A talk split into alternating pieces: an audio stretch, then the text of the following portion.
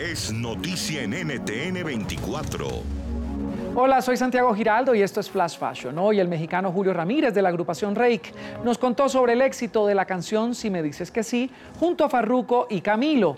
Además nos reveló los proyectos que tienen para este 2020. Julio, bienvenido al canal de las Américas, gracias por estar con nosotros. Hola, ¿qué tal? Es un placer para mí. ¿Cómo están todos por allá? Estamos muy bien y por lo menos tenemos canciones como las de Rake para poder ponerle música a estos días grises. Ah, muchas gracias, muchas gracias. Pues la idea de la música yo creo que siempre ha sido esa, ¿no? Acompañarnos en los buenos momentos, en los malos momentos, en los más o menos.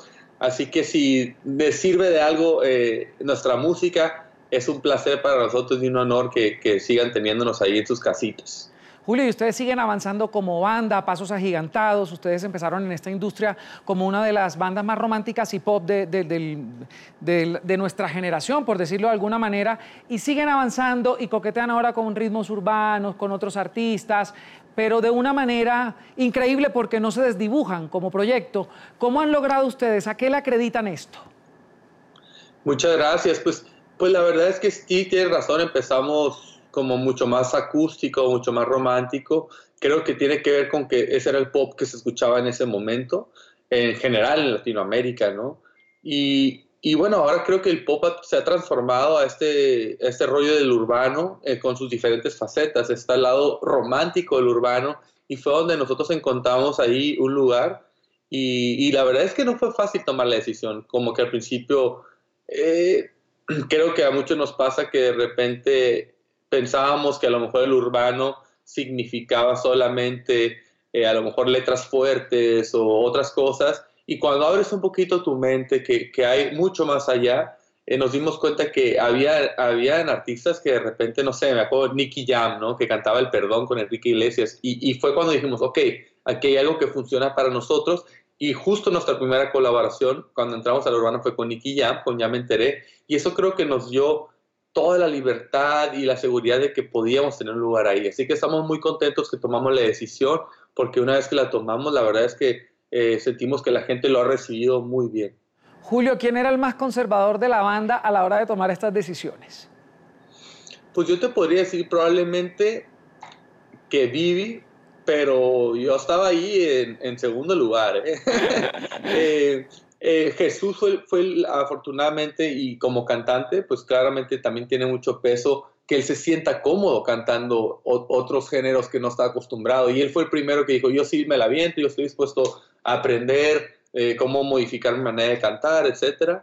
Y, bueno, tomamos una decisión en grupo junto con nuestros managers y nuestra disquera y, decidimos hacerlo y la verdad estamos muy contentos. Te, voy a decir porque independientemente de los éxitos, ¿no? De que números y eso, como seres humanos nos, nos puso en un lugar como que para salirnos de nuestra zona de confort y estar, y estar dispuestos a decir, ok, ya sabemos que esto hacemos muy bien, ahora nos estamos metiendo en un mundo donde hay, hay reglas nuevas, nuevas maneras eh, de componer, la, la, letra, los ritmos, vamos a aprender de los mejores y esa no, fue nuestra actitud y creo que nos sirvió mucho hasta un nivel personal.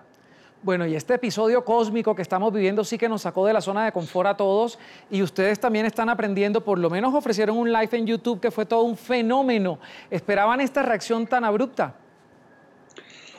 Pues la verdad no sabíamos ni qué esperar, como que estábamos, como decimos aquí, como en pañales en el tema, porque normalmente nunca hacemos un concierto en línea, ni mucho menos estamos acostumbrados ya a los conciertos masivos, ¿no?